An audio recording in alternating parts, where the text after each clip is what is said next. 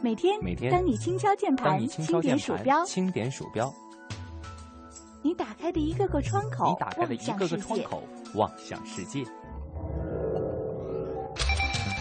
有了互联网，世界越来越大；有了互联网，世界越来越小。在这里，虚拟与现实模糊了界限。一种生活方式，一种生活态度，N 种生活内容。网络文化看点。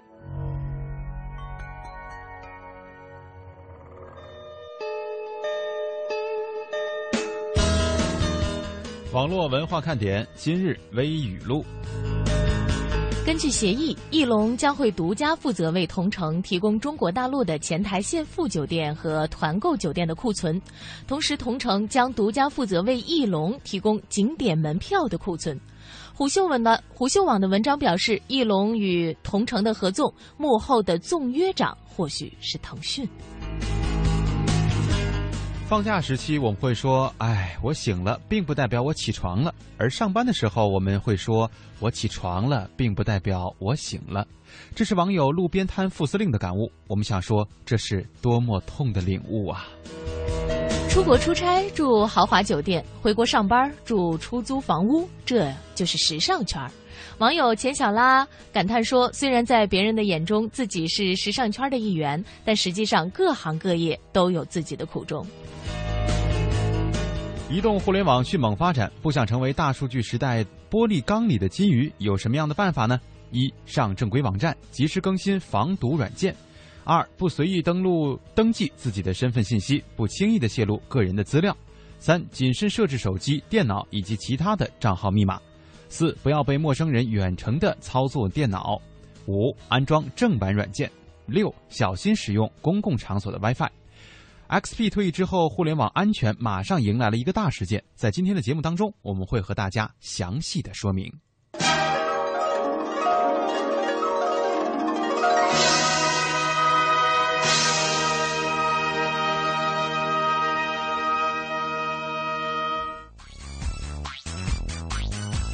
好，北京时间十五点零三分，这里是正在直播的中央人民广播电台华夏之声网络文化看点。大家好，我是蒙蒂。各位周四好，我是文艳。嗯，刚才燕儿姐说的第一条这个微语录当中啊，我觉得可能有些朋友会没听太明白啊。嗯，我自己也没说明白。对，提到这个翼龙、同城，其实对手呢就是我们所说的携程网哈，这三家呢全都是搞旅游的网站。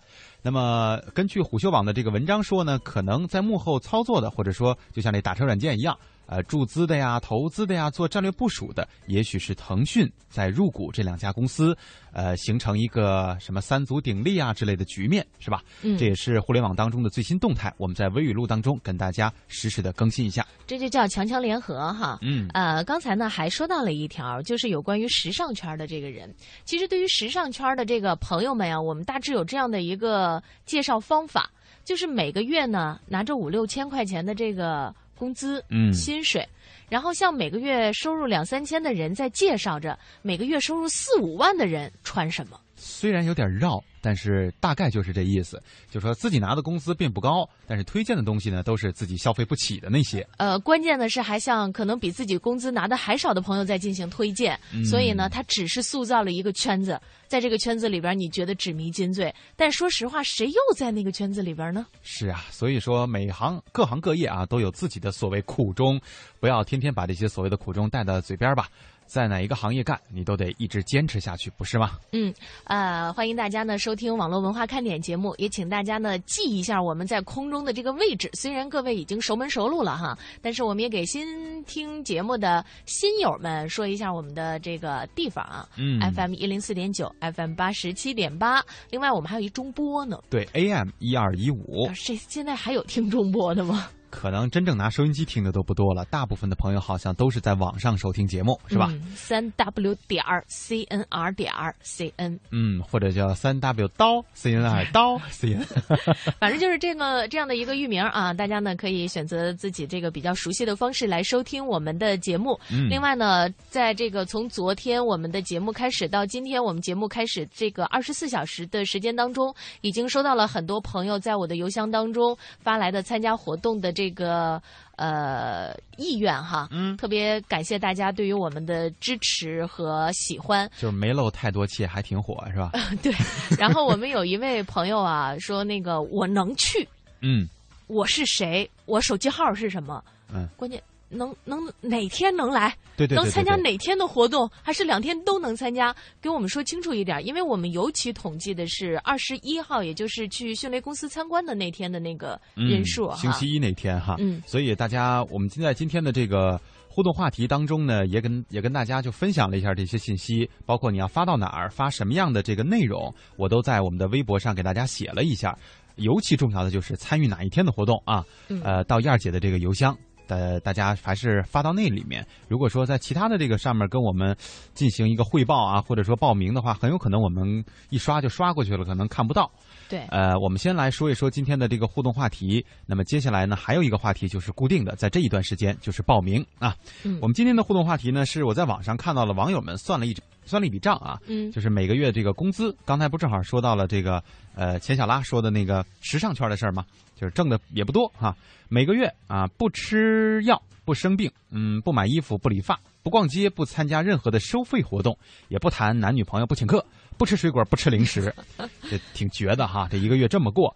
坚决做到了以上几条的话，每个月的生活费依然是猛远远的超过了一千五百元。嗯呃，这是大家算的一个数字，我觉得可能说一千五还有点低了，因为有些朋友一说就会说啊，那我一租房这两三千就没了，嗯，对吧？所以说，可能我们算的一千五还并不多。呃，今天我们的节目当中呢，就很想和大家交流一下，咱这钱呀、到底去哪儿了？对，你的生活费是多少？够花吗？嗯呃，我刚才看了一下网友们算的这笔账哈，如果要是这个样子的话呢，这过的呀真叫一个宅字儿啊。但是怎么办呢？可能生活就是这个样子，需要我们精打细算，然后把这个一分钱嗯。掰成两半花。现在原来哈一分钱掰成两半花呢，咱可以买两个什么大白兔奶糖，是吧？有有买得起吗？一分钱买也买不起，买不了，呃，一分钱为什么掰成两半花啊？呃，其实给大家说这么一个解释，就是我爸爸当年在读大学的时候，嗯，就他们那一波人，就生活真的怎么说呢？很简朴对，很简朴。嗯然后他们的女同学呢，一顿饭是买一根咸菜条儿，啊，一分钱对，一分钱一根咸菜条儿，但这一顿饭呢不吃了，我只吃半根儿，哦这就叫一分钱掰成两半花。我能问个题外话吗？嗯，这咸菜条有多粗啊？请问？其实就是说大家都。很很省啊，就像房梁上吊了一个咸鱼干儿，然后下面吃着白米饭，啊然后看一眼咸鱼干儿，然后吃一碗白吃一口口白米饭饭，然后两个兄弟还打起来了，说你多看了一眼，等你多吃了一一一口，等等这样一些。嗯，就前两天我有一朋友拿一一毛钱跟我面前显摆，看一毛钱，说一毛钱你有什么可显摆的？你这，说你你能找得开吗？那 这这这倒是，这个时代不同了哈，现在的钱还真的是出了这样的问题。那天我去理发啊，跟我的那个理发师，因为也比较熟了嘛，嗯呃，很多年了，在一在一块儿，然后就聊这个物价的问题。他就说，今天中午我说因为那天上午呢，我找了他一趟，他没在。后来就是我问他你干嘛去了？他说啊，我去吃饭去了，请朋友吃个饭，有远房的亲戚啊什么之类的一块儿来。嗯他说：“哎呀，现在这个物价真是高啊！”我说：“怎么了？”他说：“这个也不是什么太重要的人啊，也又特别熟了，说就小馆子吃一顿吃一顿吧。沙县小吃，呃，比那再稍微高点，成都小吃，稍微贵一点，是吧？啊，去了那个地儿以后说一份盖饭二十二十五，这是北京的物价。嗯我，一想，我可能很久没有去到那样的馆子了啊。对，后来一想，不对呀，我记得我上大学或什么的那会儿，一顿饭也就是十块钱出头一顿盖饭吧。那你说的是在学校里边吧？啊，不，也是在学校周边的那些什么小摊儿啊、什么小店里，他也不是说享受了什么国家政策，还是卖给学生那个价嘛。我一想呀，这才几年的时间呀，物价翻倍了呀。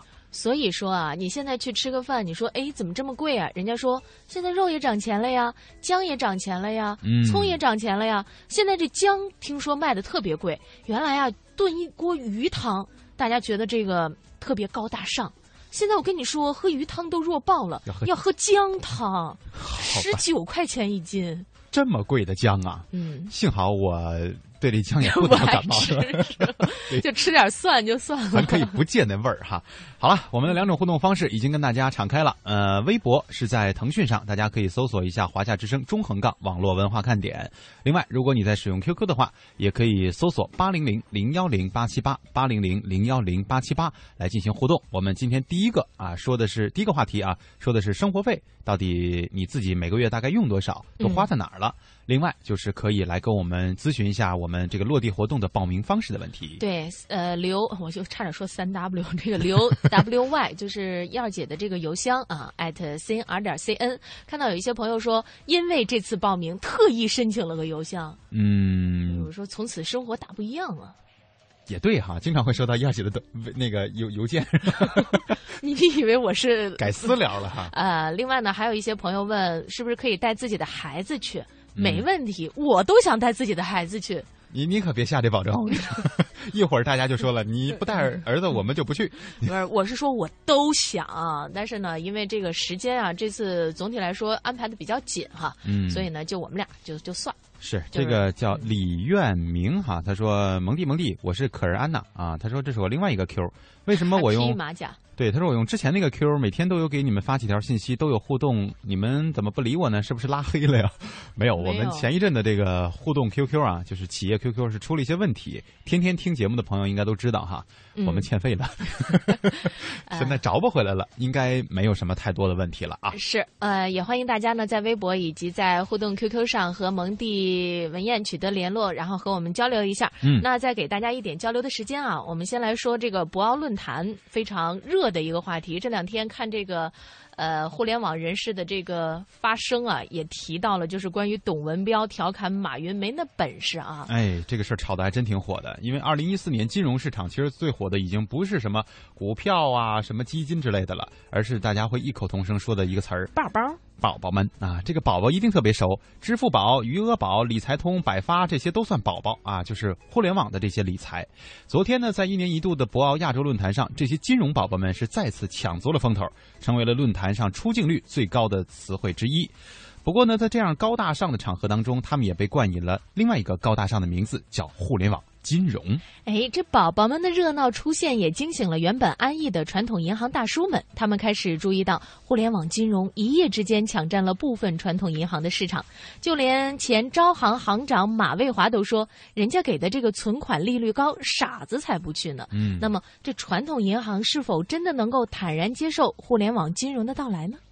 钱不再存银行，而存余额宝；打车不用付现金，而是用支付宝。转眼间，互联网金融已经渗透到我们日常生活，成为不可回避的话题。昨天，博鳌论坛上，永隆银行有限公司董事长马蔚华坦言：“人家的东西好，自然就有市场。银行的存款还是管制的，你给的二点几，人家那给的百分之六，那傻子才不去呢，对不对？过去银行高富帅啊，高大上啊。”银行只是注意这个大客户，银行比较在一定时间内把自己的资源投入到效益最大的那部分，那就是头部，而忽视了尾部小众的部分弱势群体，这也是互联网企业应运而生的基础。互联网金融的优势不仅体现在个人的存款支付，不少小微企业如今也把目光投向互联网金融。走银行贷款下不来的，走互联网金融却能行得通。上海陆家嘴国际金融资产交易市场股份有限公司董事长季奎生，长着一副外国人面孔，骨子里却是中国通。他道出了互联网金融的主要优势：成本低，是可以覆盖的市场就有变化。如果我们看。现在中国的这个互联网金融，它一般做的这些融资的这个金额可能就比较小，三万块、四万块、五万块。如果要用传统的方式来做这个业务，成本就太高了。可能一般的传统的，包括银行可能会觉得，我为了一个五万块的贷款，我自己的成本太高，我我我不划算，我不会去做这一块。那因为互联网金融，互联网的这个成本比较低，是可以覆盖的市场就比较比较广一点，或者就是可以覆盖到微型企业、中小企业、个人等等，这是一个。成本比较大的一个优势。不过，也有人不习惯它的高调诞生。八号的一场有关小微金融的论坛，基本就是对阿里巴巴的讨伐会。民生银行董事长董文彪直接向阿里巴巴放狠话：不管互联网再发达，人与人之间、面与面之间的交流，永远是一种主要的交流方式。所以说我跟马云说：“我说，哎，这啊兄弟，这个生意小店啊，咱这个共同发展。”是啊，你不要跟我们革命了，是不是？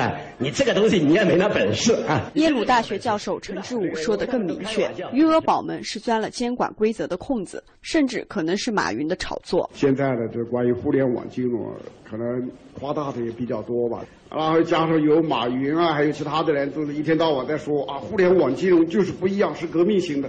结果搞了好多大领导也搞不清楚啊，互联网金融是真的是不一样，我们不能够。把这样的新鲜事物给阻挡了，所以借助这个互联网金融这个很多人都搞不清楚的这个这个说法呀，把很多的监管那些障碍给它排除掉。而昨天论坛上发布的《互联网金融报告（二零一四年度报告）》中提到，互联网金融的三大支柱——支付、信息处理和资源配置，肯定了移动支付和网络贷款是互联网金融的类型。就目前形势来看，谁还能阻挡它的成长？宝宝们已经，这不光是出生了哈，已经在茁壮的成长了。所以我们经常说存在即合理，不能扼杀他们活的权利。当然，怎么活呢？似乎这些年轻的生命说了还不算。这个互联网金融的不成熟性和不定性，不仅是银行大佬们，也是使用这些产品的消费者们所担心的事情。那么，我们又应该如何从各方面来管控这些风险？怎么样来监管他们呢？我们一起继续来听一下记者的介绍。上个月，央行发文暂停了支付宝、腾讯等公司二维码支付业务以及虚拟信用卡业务，让一路高歌猛进的宝宝们倒吸一口气。看来有大叔们在，宝宝们的成长之路坎坷啊。而对于这件事，马蔚华表现的又不那么坦然了。我觉得这件事呢，如果从传统的金融观点去讲，确实风险很大，我们心里没底。但是如果说互联网这个思维想象空间很大。我不相信解决不了这些问题。嗯，但是在没有解决这些问题之前，呃，谨慎一点也不妨是不是坏事。再加上互联网它本身的这个特点，说如果遇见黑客、遇见网络的这个破坏，那也是非常大的风险。所以监管的重点应该维护要网络的安全。就像一个小孩一样，刚刚成长，你首先要呵护他，要把他的不良嗜好去掉，让他健康的成长。中国有一句话叫。治愈上烧三日满，辨别一块玉的真伪还需要烧三天，更别说互联网金融这么大的摊子。事实上，尽管互联网金融动了传统金融的奶酪，但央行并不是一棒打死，而是给企业空间和时间去补齐相关手续。申银万国董事长李建革举手赞成央行的决定。我比较赞成周小川行长在两会期间的那个态度啊，基本上是第一，他说我不取缔。这个是他就给社会一个比较积极的信号，因为这个呢也符合这个现这个李克强总理所说的“法不禁止即可行”。但是呢，同时我也赞成央行最近出台的有些东西，既然它是金融，它就得要按照金融的规则来。高举支持政策大旗的背后，是否也隐现出对互联网金融来势汹汹的惧怕？但是提起监管宝宝们，马卫华又说：“这个至于说。”像余额宝，你根本用不着管，因为你余额宝的出现是因为你利率没有市场化，所以它自然的吸收了你的银行的存款。而北大光华管理学院张维迎教授主张交给社会监管，可能一个呃有作用的方式或者可行的方式了，我们也可以叫它不叫政府监管，叫社会监督。啊，社会监督什么意思？很大一个包括媒体，用我们社会每个人的智慧，不断的提醒可能出现的问题。李建革说：“法律能够尽量跟上。”而面对这样一个新事物，政府也在且行且观察。我我们记者的这些话也都非常的与时俱进哈，且行且观察。确实，现在对于这样的一个新生事物，呃，还还这个阶段应该还是叫新生事物呢，毕竟没有一个确定的或者说。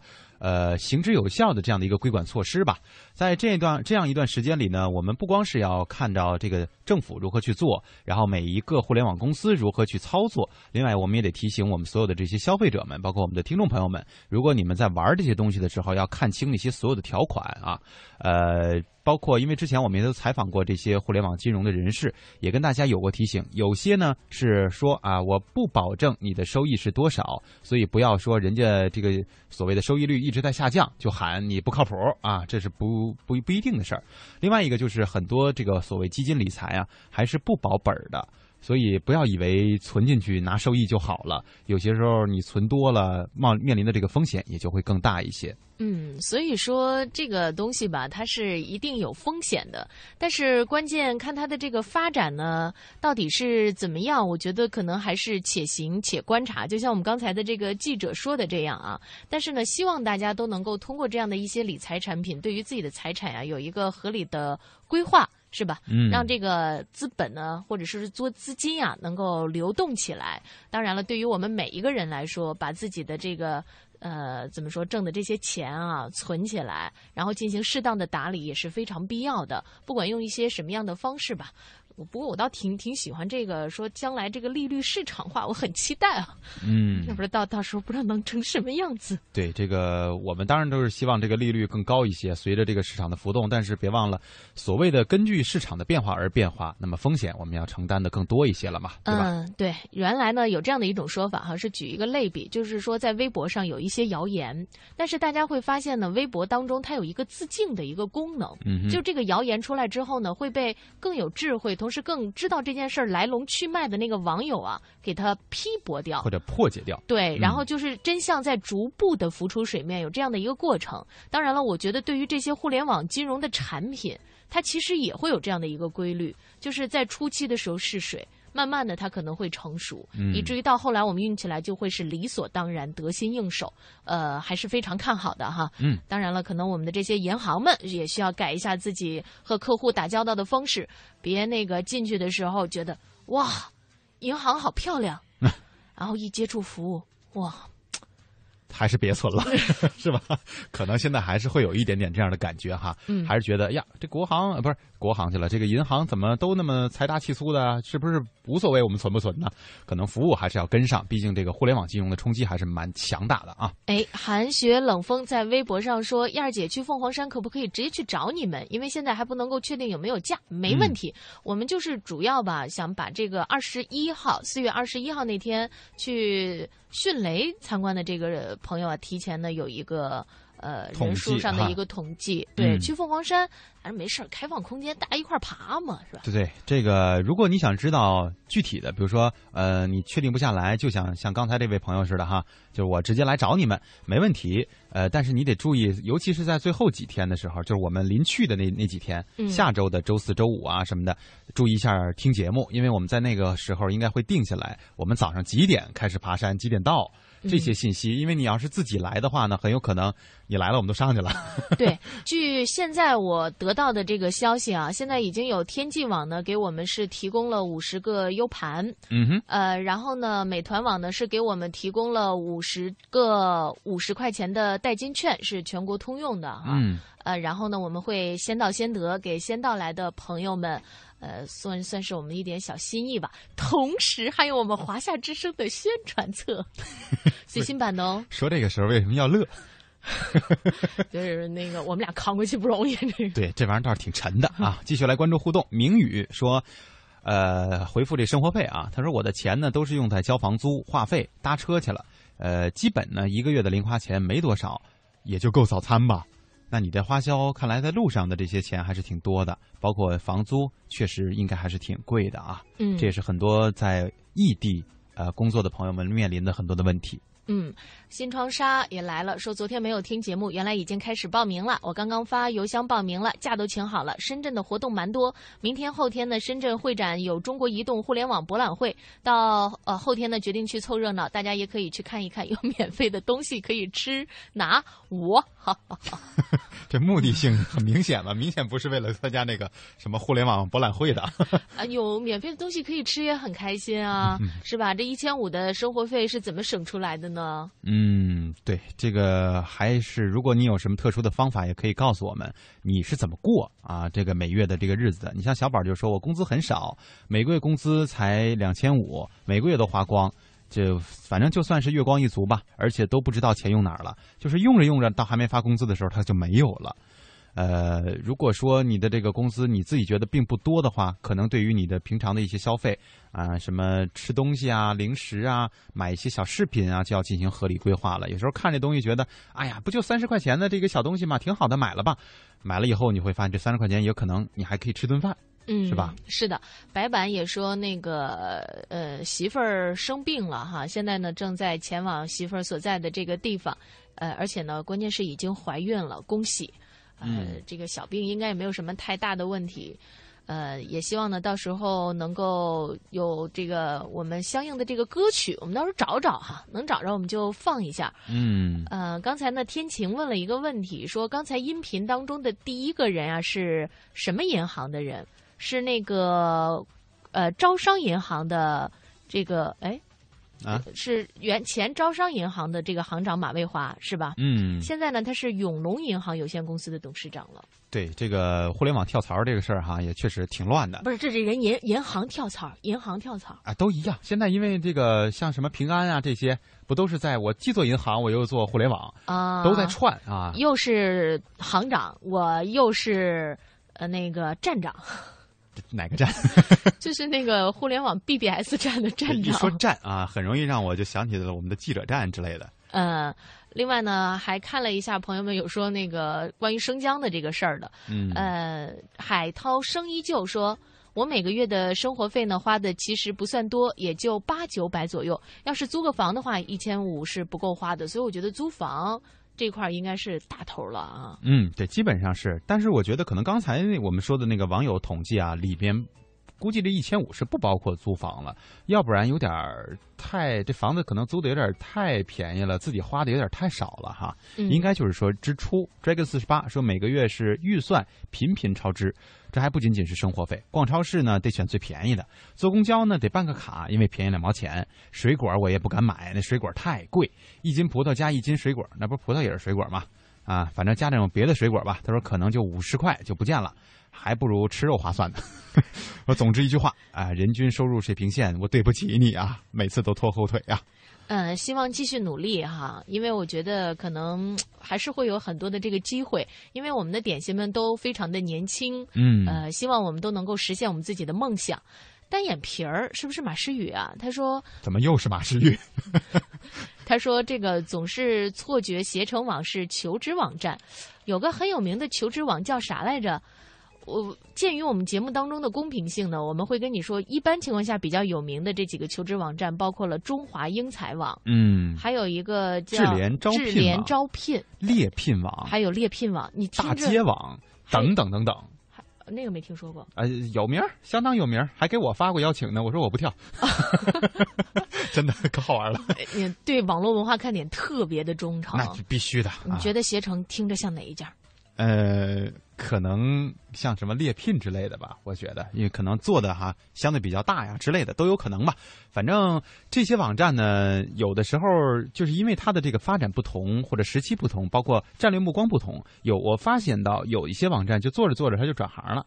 他就跳到别的这个行业当中去了，也是有可能的。所以我们自己在这个玩网站的时候，也要区分清楚啊。刚才那位朋友不是说想要点一首歌嘛？呃，你点的那首歌呢，我们这实在是没找着。呃，不如送一首另外一首吧，也比较温馨的这样的一个歌曲送给大家。也希望他的这个老婆哈，还包括宝贝，也都能够健康的成长。老婆也健康的成长。就是后来我想说成长的时候，发现老婆好像不用再这么成长。我还以为你健康后边让我来接话呢。我先后边想了半天词儿，你来一成长，健康，健康，更健康。来听歌吧。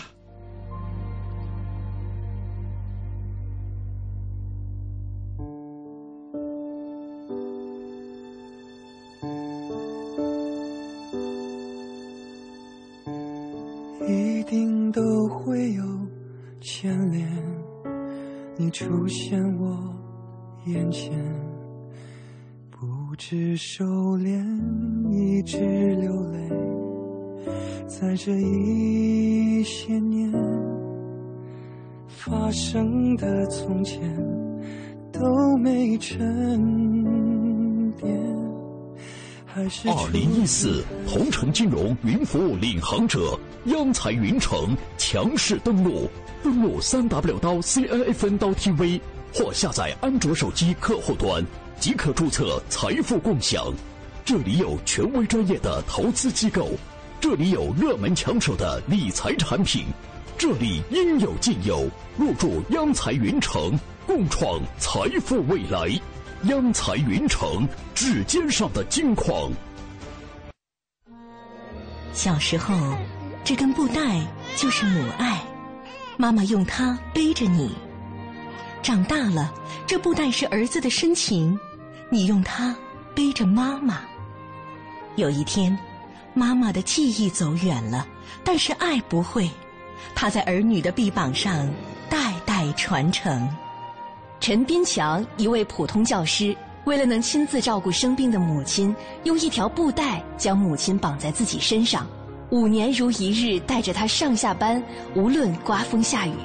只因妈妈曾经说过，她最大的心愿，就是和儿子在一起。那一刻，我流泪了。我知道这辈子我是不会丢下他的。孝更绝伦，足可亲，爱感天地。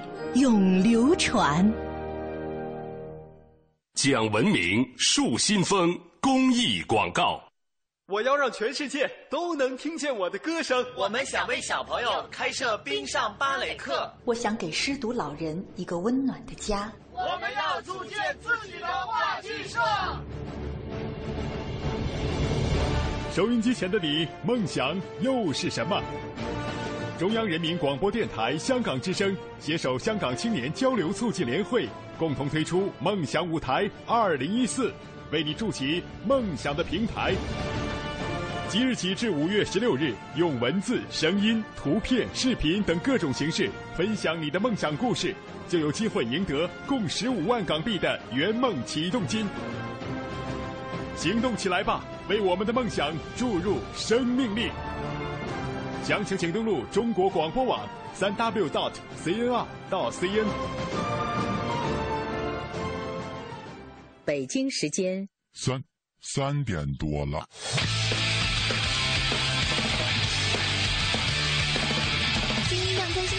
现在，三点钟来临，准时打开收音机，转到华夏听 I P，听一听啊，听一听。我的老板跟一起上班犯懒偷偷听，身边同事笑嘻嘻，大事小事天下事，今天心情真开心，网络热点在这里，逢丁热姐我爱你。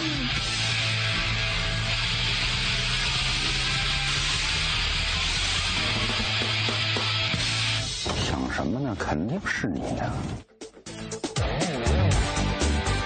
好，半点的宣传广告过后，欢迎大家继续回到网络文化看点当中来。我们继续来关注一下互动哈，有些朋友在跟我们问问题，像 Christy，他说：“燕儿姐好，其实二十二、十一呢这两天他都有时间去凤凰山，呃，倒是觉得去得成。如果说去迅雷公司的话嘛，有些小问题，因为是路痴，然后呢，迅雷可能离自己比较远，怕坐错车，呃，也想问一问大家哈，有没有在。”呃，宝安松岗附近的这个听众可以去结个伴儿呢，一块儿去哈。嗯，想报名的话，对，组团。嗯，反正大家如果有这样的需求，就在我们的这个微博当中去发布。我估计谁看到了以后，都应该会这个回复一下的。如果有可以结伴的朋友们哈。呃，如果要是有在 QQ 群里边的朋友呢，我估计这个响应的呀会更高一些哈。嗯嗯，不管怎么样吧，希望大家呢就是能够。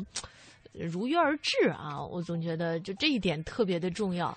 有的时候坐错车，这我我记得我那时候大学毕业，然后去找工作就特别的紧张。嗯。然后参加完面试之后，我坐公交车，结果给坐反了。后来我看了那个车开了两站之后，我跟师傅说：“我说师傅师傅，你车开开错路线了，你开反了。”你当年还很可爱嘛。然后所有一车人都笑了？还好那个师傅没给你白眼吧？呃，师傅也说，他说姑娘你下去坐，上对面去坐。这。以为是大城市来的呢，是吧？散场的温存啊，欢迎来到网络文化看点。说新人报道，冒着被经理抓住的危险来冒个泡，呃，冒个泡就赶紧回去吧。是是是，千万别这个让老板抓住什么小尾巴啊！这个知足常乐说：“你们好，我是你们的新听众，我在深圳福永上班。哎，这是离哪儿比较近来的？昨天说好像是离凤凰山，好好像是哈。那个有机会也可以来给我们热闹热闹啊。他说一个月的房租生活费八九百，哎呦。”那你这还挺省的啊！嗯，你看慧珍也是三个月花了一千五，三个月花了一千五，怎么花的？能教教我们吗？可以在这我们的这个互动方式当中告诉我们一下，你的这个是大概怎么分配的哈？呃，我觉得有一些朋友就像那种月光族，可以通过他们的这些发送的东西来学习一下。别人的这个生活是怎么省钱的？哎，其实生活当中会有很多的这个小智慧，比方说现在的童装特别贵啊，哈，嗯，然后呢，你要是有一个很可爱的小女儿，你总希望给她穿很很漂亮的这个裙子，于是呢，现在就有网友啊在网上晒了图，用爸爸的衬衫，嗯，然后呢做了这个小裙子，比方说呢，把这个袖子剪短一点，然后腰那儿呢系一个带儿。呃，下边下摆呢，再稍微做个小荷叶边儿什么的啊，还真是啊。然后做出来会非常的漂亮，关键是女儿穿上这样的裙子啊，她特别有一种，就是我觉得那种特别的亲情感在这个里边。嗯哼，而且我们都知道，男装的这个衣服一般都，尤其衬衫比较有型儿哈。对啊，架得起来质量也很好，对，比较笔挺，然后穿上以后还支棱着，你看，你看这一下就省好几百块钱。嗯，有道理，这也就是省钱的方式之一了，是吧？这个单眼皮儿啊，马诗雨嘛，他说：“燕儿姐又一次无情犀利的、准确的戳穿了我的马甲。可是我既换了图片，也换了名字呀。我告诉你是怎么回事哈，就是我刚才已经就是你前面发那条呢，我都看见了。那会儿你的名还叫小马呢，所以我们就知道是你了。呃，七小曼说和爸妈在一起生活，也不知道一个月的生活费是多少。嗯嗯，这个倒是挺省事儿的。”嗯，不过呢，自己挣的工资多多给爸妈一些哈，因为老人这个挺不容易的。嗯，呃，还有呢，看到一下那个月呃那个初夏遇见你说上个月二十号发工资，到现在这几天生病花了八九百，除去这些呢就已经用了一千多，而且呢我不用自己做饭吃，都不知道这钱到底用到哪里去了。哎，我想问一下大家哈，大家有没有那个记账的习惯呀？我觉得现在的现代的年轻人，不是说现在的年轻人啊，嗯，很难了吧？但是你只有记账才知道你的钱到底花哪儿了。所以大家说我钱花的好快，真的就是花不完，不花不完，就是不知道花哪儿了，花不完。一不小心 说真话了，是不是？没没没没没，我这还是花得完的。李星星说：“天哪，算起来的话，真的受不了。我是一个人生活，房租一千一，含网费、水电费。不请客的话呢，每天生活费三十，人还挺能省的啊。一个月差不多九百，电话费二百，公交卡二百，呃，共计两千四。”呃，这些是必须花的。本人不会逛街，也不吃零食，啊，反正就得省且省吧，这种感觉。哎，我觉得咱们的点心们都是 挺不错的哈，就是在这个方面呢，看得出来大家这个都挺都挺这个心里边有点想法。呃，我有一个朋友上高中的时候的同学，前两天碰见我了，说一块儿吃个饭，然后在饭桌上就跟我炫耀说：“你看我现在在这个。”知名的国际五百强的企业当中工作，嗯，我现在的这个收入呢，是吧？就不跟你细说了吧。反正呢，每个月的开销啊，也都是几万级的。你看我现在的这个车钥匙，别摸我的哦。然后全世界加出差在旅游，我都已经去了一个遍儿了。然后你怎么样啊？嗯，我就说了四个字儿，把他镇住了吗？镇住了。你说了什么？我结婚了。哎呀。这 魔力很大呀！第一句话，这就解决了所有的问题。这个瞬间就 不知道他还是单身。呃，所以有的时候我觉得钱呀是一个方面，我们生活当中其他给予我们的安排啊，是会比钱更加重要的一些事儿。所以咱们别太纠结于钱。我们今天呢说这样的一个话题啊，是让大家呢思考一下啊，比方说我的钱到底花哪儿去了？嗯哼，是吧？抛开这些必要的这个生活开销，我是不是可以再把这个钱放到更加有用的地方，来提高我们的生活质量？让我们更有追求，同时塑造相对来说更加完美的人生。因为我觉得绝对完美是没有的。对，这个这是一定的哈。但是对于你这样的一个星座的人，说出这样的话，是不是？哎，我 我很开悟的感觉哈，很彻然的感觉。你看李就说：“蒙哥，我很爱你，因为我也姓李。五百年前没准是一家。燕儿姐，我也很爱你，因为我是处女座。呃，问燕儿姐有没有收到她的报名？只要你发送到邮箱了，按照我们的这个要求，燕儿姐是肯定收到了啊。嗯。还有熊熊说，我也在松岗，说我也是来悄悄冒泡的。刚才谁说在松岗可以加微信啊？他也公布了一下自己的微信号。如果刚才那个 Christy 吧，如果能靠能够看见的话，他不是在福永吗？不是谁呀？呃，就是路痴的那位没没没，在在松岗啊。福永是另外一个朋友了，你穿了又。又又不知道穿穿谁身上。原谅我们这个对深圳不是很了很了解，所以呢，希望多多的去啊，能够把深圳啊稍微的逛一逛。比方说，听说有一些地方买东西还不错哦。对，你们也可以跟我们分享一下，我们还是有时间的啊。这两天啊，除了这个，有一种感觉哈，就是我们的这个计算机常识是被不断的刷新。为什么这么说呢？就是之前两天四月八号，我们一直提的都是 XP 啊，这个退役的事儿是吧？但是接下来我们要说的这个事情呢，是一个协议叫 Open SSL，存在着漏洞的消息呢又被呃网上公布出来了。其实呢，Open SSL 呢就是这个互联网上销量最大的锁。有了这个锁的保护呢，第三方就无法读取你与互呃访问的网站之间的任何通讯信息了，比如说信用卡密码、电子邮件等等等等。但是最近这把重要的锁出现了问题，因为不用钥匙就可以打开了。哎，呃，最近呢，有一个国外的安全公司发布了一个报告，说许多网站使用的为了防范用户密码、账号信息被泄露的 Open SSL 安全协议存在漏洞，可能导致大量隐藏数据被盗取。另据谷歌研究人员透露，这种漏洞存在已经有两年之久，全球三分之二的活跃网站都在使用这种存在缺陷的加密协议。据三六零网站安全检测平台对国内一百二十万家经过授权的网站进行了扫描。其中有超过一万一千个网站主机受到了这个漏洞的影响。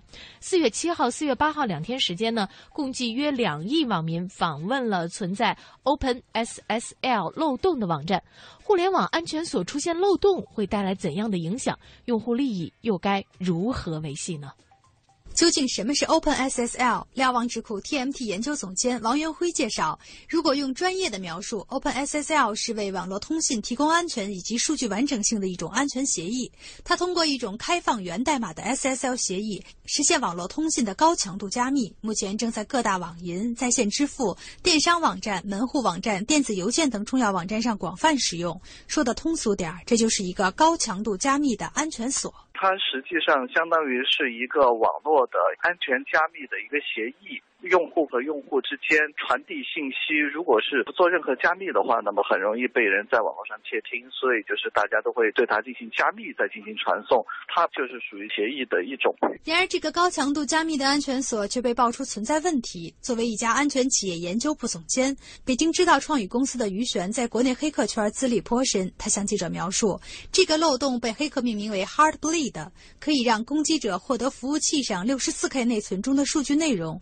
这这部分数据中可能存有安全证书、用户名与密码、聊天工具的信息、电子邮件以及重要的商业文档等数据。就好像把一个数据库给拖了似的，把一个网站给黑了，把数据库里面相关敏感的信息给得到。利用这一漏洞，黑客坐在自家电脑前，就可以实时获取到很多 HTTPS 开头网址的用户登录账号以及密码，而且场地不限。比如说，黑客可以在自己的办公室，也可以在其他国家实现数据的盗用。知名 IT 观察员洪波。因为它可能会读取仍然保存在这个网站服务器内存当中的用户的信用卡数据，包括他的呃一些支付密码的数据等等。呃，那如果是没有保存在服务器的端的内存当中呢，就没有问题。所以现在这个就是存在，就是你只要现在还在使用那个没有经过修补的安全登录服务，那么就有可能呃你的信息会被泄露。据介绍，国内大概有三万三千多台服务器都受到了这个漏洞的影响。国际来说，有七十一万台主机被侵袭。大家所熟悉的很多网站都受到了影响，包括淘宝、微信公众号、YY 语音、陌陌、雅虎邮件、网银等各种网站，基本上都躺着中了枪。就连大名鼎鼎的 NASA、美国航空航天局也已经宣布，用户数据库遭到泄露。王云辉将这一漏洞在整个互联网中的影响比喻为核弹级。就像人的身体一样，比如说你经常磕了碰了，打个绷带就好了。但像这次的漏洞，它本身它是一个高度安全性的协议，也就是就好像人体里的免疫系统一样，它是保证你这个人不生病的。现在它自己出了问题，它的应用非常广泛，从网站到客户端到交互性的这种网的信息传输地里面都在用它。这带来的一个结果就好像说人体的免疫系统出了问题，那是什么病？那是艾滋病。正如黑客给这一漏洞起的名字 “Heartbleed”（ 心脏出血）。漏洞被披露后，互联网的安全核心也开始滴血，网站们开始紧急预警和修复升级。阿里巴巴给中国之声发来回复称，旗下各网站已经在第一时间进行了修复处理，目前已经处理完毕，包括淘宝、天猫、支付宝等各大网站都确认可以放心使用。另一方面，安全公司和鱼玄这样的以善意方式使用自身技术的黑客们，忙着测试漏洞影响并进行拓展推演；而更多的黑客们则抓紧时间开始享受这场盛宴，高举 Heartbleed 作为武器，向自己久攻不下的网站发起冲锋。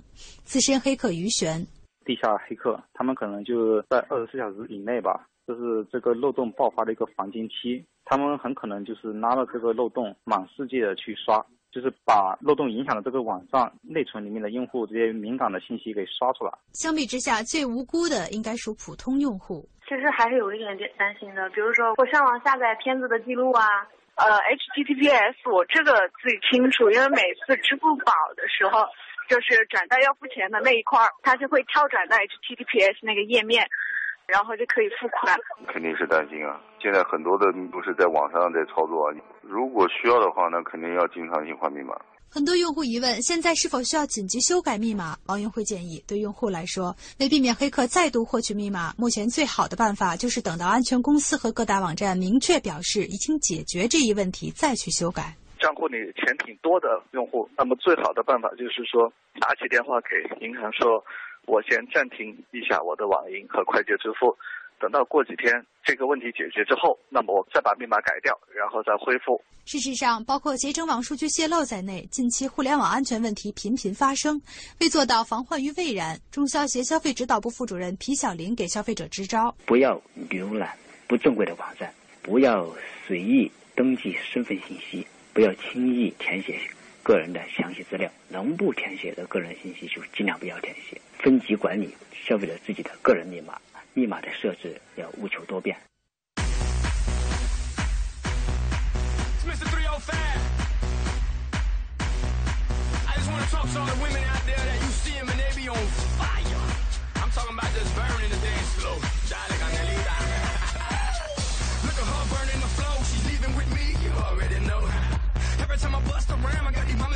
some more, give me some more. So I give them what they ask for.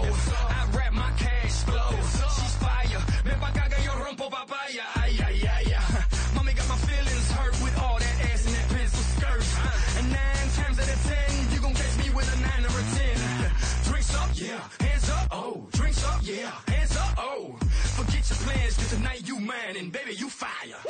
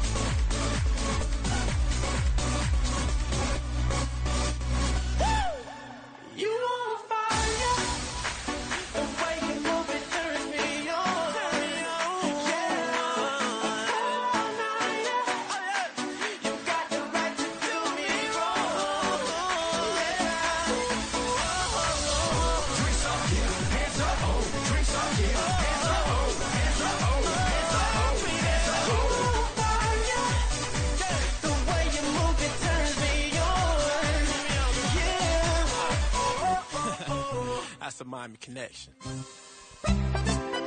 好，一首歌曲放轻松过后呢，我们继续来关注我们的这个互动话题啊。大家对于去哪儿玩儿啊，还有这个呃自己的这个生活开销的事情呢，还是分享的蛮多的。刚才不是我们就随口说了一句，说有没有什么推荐的好吃的好玩的哈？嗯，就展开了一系列的讨论呢。哎，大家这个特别的热情，同时呢，也跟这个听节目的蓝海燕说一下，你的这个信息呢，我们现在已经是收到了哈。嗯，呃，另外呢，淡淡的忧伤说赶个末班车，今天下午喉咙痛，不知道会不会是感冒的前兆，好好的把自己的身体这个养好，有一些前兆的时候呢，尽量的去把它解决掉。因为需要去爬山呢。嗯，对。然后这个喉咙痛最简单的一个方法就是，其实有时候感冒是难以避免的。如果这个自己嗓子疼，多喝水哈，就一上午就那一点二五升的那种矿泉水瓶，一瓶灌下去，下午再一瓶，第二天你肯定不疼了。但是能是不是感冒，这个我还真说不准，至少能够缓解你的这个疼痛感吧。对，呃，零点在问刚才那首歌叫什么？但别着急，他前面说了一句，他说这首歌蛮好听的，可是我还是决定蒙蒂今天不爱你了，就不爱我了。啊，还是爱燕姐的，所以我就不告诉你。嗯，那个明天人家又会接着爱你了吗？那你总得总得让人家有一个情感的这种波峰和波谷。我告诉你，叫什么？Fair Fair Fair。谁唱的？你知道吗？你唱的？不是我唱，但是我知道是谁唱的。嗯，火 Fair 哈，这个李是李杰还是李浩？有点看不太清楚。好像是李浩吧？我刚才看。啊，他说：“哎呀，你们花钱可真猛，我一个月六百多块钱就差不多了。”不，我们不是我们花钱猛，是我们举的例子花钱猛。就点心们花钱猛，对他们花钱猛，我们也没数过，我们也不知道自己花多少。粗茶淡饭说：“且行且珍惜。”手表既然不走了，竟然不走了吧？他说：“走慢了一个小时，错过了，差点错过节目。”我表示伤不起，没事还有几分钟吧。嗯，对，嗯，看一下北冥苍兰，他说他是在香港哈，他这个一个月的零花钱呢就两三百港币。哦，当然了，这个油盐醋、油盐酱醋茶和水电煤只除外。嗯，你在那样的地方能够，因为我们也都去香港出过差啊，玩过什么的，我们觉得这个物价还是蛮高的。也就是说，咱们没找对地方。呃，有可能，因为我们觉得吃一顿饭就二百块钱，就能吃一星期吗？嗯，都没未必吧。人家可能是自己在家做饭吃啊。那这食材，我可能我们当然也没没有那么长期的在那儿驻驻扎哈，所以就是也不会说去做饭。但是我感觉你还是挺会省钱的。李说对钱没概念，身上有多少用多少，十块钱呢可以用完，一百呢也能用完，所以都不敢带钱在身上。哎，大家有没有这样的一种感觉？嗯，就是一百块钱，只要你把它破开了啊，对，它会迅速就花光了。是，最后就基本上就剩那个绿色的了，就一块的嘛。呃，我都剩下那个银质的了啊，这倍儿大倍儿。张慧珍说：“俺是包住包吃的那种工作吧。”他说：“伙食费呢就给一百块钱，两百块钱话费，两百呢买日用品。因为我很少买衣服，一年也没买过几次，所以基本上算下来，他这个一个月五六百块钱也应该差不多了哈。”嗯，李浩在夸那个蒙蒂的眼神儿，蒙蒂眼睛大呀，啊，是看的那个东西。信息多呀，主要是什么呢？就是刚才我看清楚了你这一条那个内容嘛，我想读让让人家抢了，所以他正好没说出来，我就给他补一下。呃，单眼皮的马诗雨说：“哎，永远要揭露人家这个身份。我都好久没感冒了，壮得像头牛，好忧伤。你不是壮得像头马吗？”关键是像匹马。我听了那个马诗雨的这个之后，我感觉整个人都不好了。他壮得像头牛，他还好忧伤。嗯，我们这种体弱多病的，就你说我们怎么过呢？是吧？嗯。当然了，到了夏天，除了这个容易生病以外，还有一个特别困扰我们的事儿，就是，嗯，蚊子。哎，蚊子呢？对，蚊子这两天没怎么出现哈。但是我们今天要说一个防蚊子的东西——驱蚊 APP。特别把这期节目送给文 对，这个最近在广东有一个青年创业就业双选会，我觉得可能有些朋友也在关注这个事儿哈。这个广东一个高校的学生开发出了一个驱蚊 APP 的软件，引来了不少人的关注。根据参与开发的学生介绍啊，智能手机下载了这个软件之后，启动以后就可以选择音频来驱蚊、灯光驱蚊，还有驱蚊定时等等等功能。最远的可以驱赶半径在三米范围内的蚊虫，对于人体无害、无污染，耗电量也比较小。呃，根据我们的了解啊，这个 A P P 的原理呢是通过音频制造让蚊子难以承受的噪音环境，逼迫蚊子逃走。如果说大家觉得这个声音太吵了呢，还可以灯呃开启这个灯光驱赶的模式。这个模式采用了蚊子惧怕的橘黄色灯光，同样能够达到驱蚊的效果。哎，用这个音频还有用灯光来驱蚊，到底靠不靠谱呢？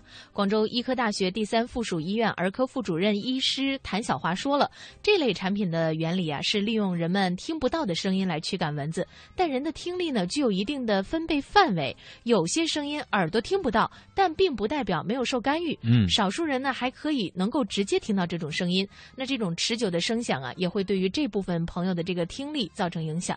所以谭医生就说了，目前呢还没有正规的科学研究给音频驱蚊产品的安全问题下定论，所以从科学角度并不建议使用这种驱蚊方式。呃，对于小朋友来说更是要注意。其实我觉得现在这个智能手机啊，已经越来越多的进入到我们的生活当中，上面的各种 app 吧也特别多。前两年呢流行那个说这个测西瓜熟不熟的这个 app，嗯啊，现在呢又有驱蚊子的这个 app。